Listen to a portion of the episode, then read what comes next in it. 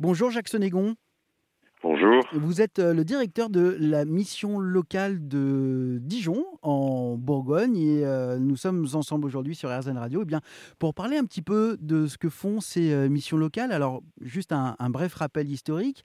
Les missions locales sont nées en, 1982 sous l'impulsion de Bertrand Schwartz, résistant délégué ministériel au, sein du gouvernement de, Pierre Monroy à l'époque. C'était au début du, du premier septennat de François Mitterrand. Donc, bon anniversaire aux missions locales. Merci.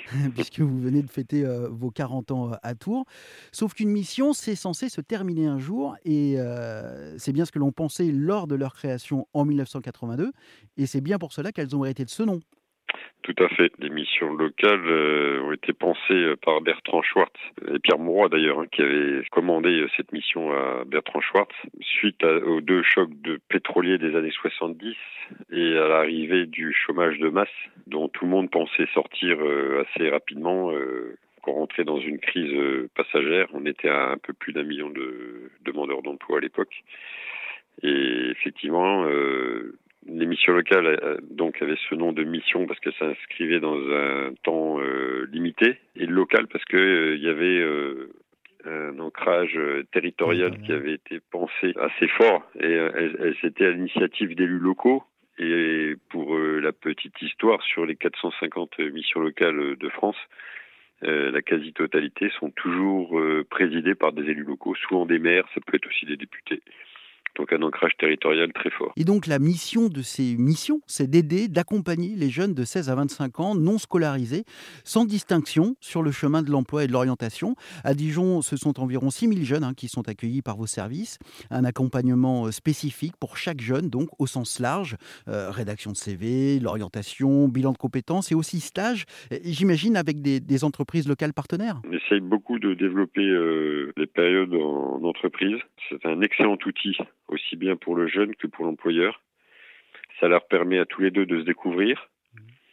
Euh, d'ailleurs, parfois, euh, des employeurs qui n'ont pas forcément l'intention d'embaucher tout de suite, qui, prennent des jeunes en période de, mise en situation en milieu professionnel, et qui finalement les gardent parce que euh, il y a un savoir-être qui leur plaît et dont ils ont, ils vont avoir besoin plus tard, et donc ces jeunes, ils les font rentrer dans leurs entreprises, ils les forment parfois avec des contrats en alternance, parfois en interne.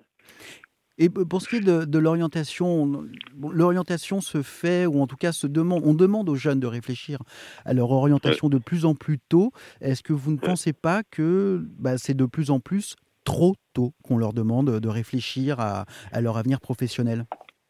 Ouais, je suis bien d'accord. Euh, dès la seconde, on commence même des fois en troisième à réfléchir à l'orientation. Euh, souvent, leur personnalité n'est pas encore construite, complètement, terminée en tout cas. Mmh. Ça va prendre encore quelques années. Euh, les métiers qu'ils connaissent, bah, ce sont ceux de leurs parents, de l'entourage proche, c'est-à-dire qu'ils connaissent euh, au maximum 10 ou 15 métiers. Et en fait, la palette de leurs possibilités est beaucoup plus large que ça. Donc, effectivement, on leur demande très tôt de se, positionner. Donc, nous, on a toute une palette d'outils euh, pour les aider euh, dans l'orientation, des outils en interne, par exemple euh, avec un atelier qui s'appelle Cogidé, qui leur permet avec des supports ludiques de travailler sur leurs orientations et donc plus généralement. Alors ils sortent pas avec un métier précis.